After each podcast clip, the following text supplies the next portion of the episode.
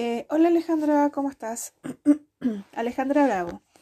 A ver, más que todo eh, necesitas trabajar un poquito más la fluidez y en la pronunciación de algunas palabras en, específico.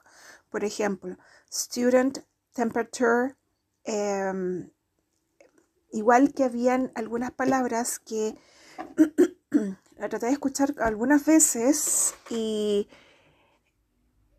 y por una palabra como que trataba de, comprender el contexto de la oración y me costó un poco eh, en ese sentido. Eh, por ejemplo, cuando decías you y luego faltaba una palabra o varias palabras dice narrow. Em, study, mm, institute, uh, public en relación a la pronunciación, financial, employability. I found, uh, linked. In linked, LinkedIn uh, parece que era como la, aplicación donde uno sube los currículums. Por lo tanto, em, eso sería mi retroalimentación. Ahora mi consulta. Eh,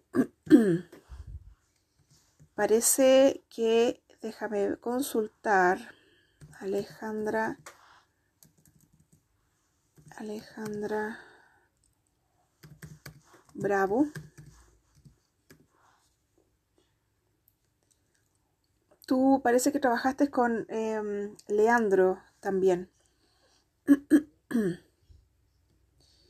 Em, por lo tanto, eh, déjame, estoy revisando acá. acá está. Claro, con Leandro. Bueno, en relación a Leandro, eh, ocurre lo siguiente. A veces mm, igual no se entiende algunas palabras. Em, lo que obviamente me genera problemas con la, con la comprensión de la idea general, que sería, por ejemplo, mm, cloudy, después venía algo más, eh, really interested, ah, y no sabía si interested o interesting, porque traté de sacar la, idea con, y aún así queda confusa. La palabra public, it is, uh, falta una palabra, some careers, public management, por lo tanto, eh, si bien es cierto, em, no, eh, también hubo un problema con, la fluidez. Por lo tanto, Leandro, eh, yo sé que la próxima vez ustedes chicos lo van a mejorar mucho más, así que bien.